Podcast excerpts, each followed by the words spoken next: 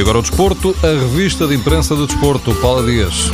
Um Benfica glorioso, brilhante, uma equipa que afinal chega para tudo. Os desportivos trazem na primeira página rostos felizes depois da vitória em São Petersburgo e da passagem aos quartos de final da Liga dos Campeões.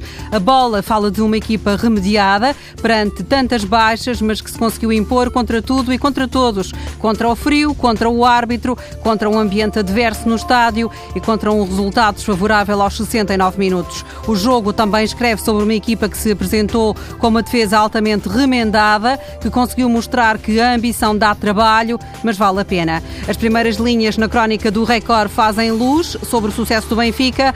Foi uma vitória da solidariedade e da inteligência, da prudência e do sentido de aventura, da coragem e da responsabilidade, do compromisso e da liberdade, da gestão emocional e da frescura física, do coletivo e do individual, da mística e do talento. No Record e no jogo, Feiza tem a nota mais alta, limpou o gelo e foi um polvo à moda russa. A bola escolhe Raul Jiménez. Entrou e fez boom fez o remate, a bomba que acordou a águia. Os jornais também recuperam as palavras de André Vilas Boas. O treinador do Zenit não quer saber do futuro do Benfica na Liga dos Campeões. É portista e a questão não lhe interessa. Pela carreira do Zenit e pela azia que revelou com estas palavras, o recorde dá a Vilas Boas uma medalha de lata. Feliz está Ruben Semedo, renova contrato com o Sporting até 2022, sente-se um homem realizado, diz que está em casa e quer o título de campeão esta época. O recorde lembra que ele passou por vários problemas disciplinares ao longo da carreira no Sporting.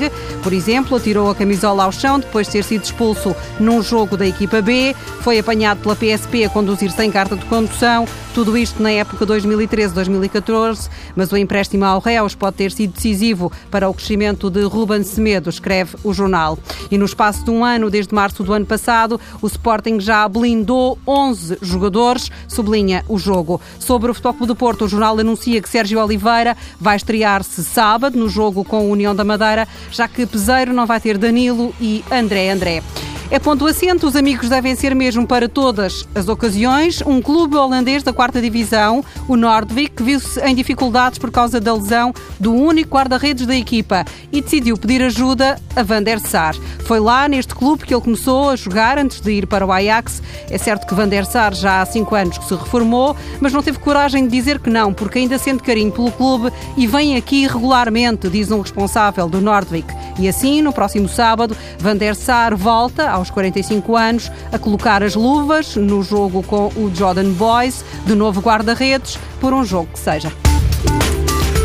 Paulo Dias com a revista de imprensa do Desporto.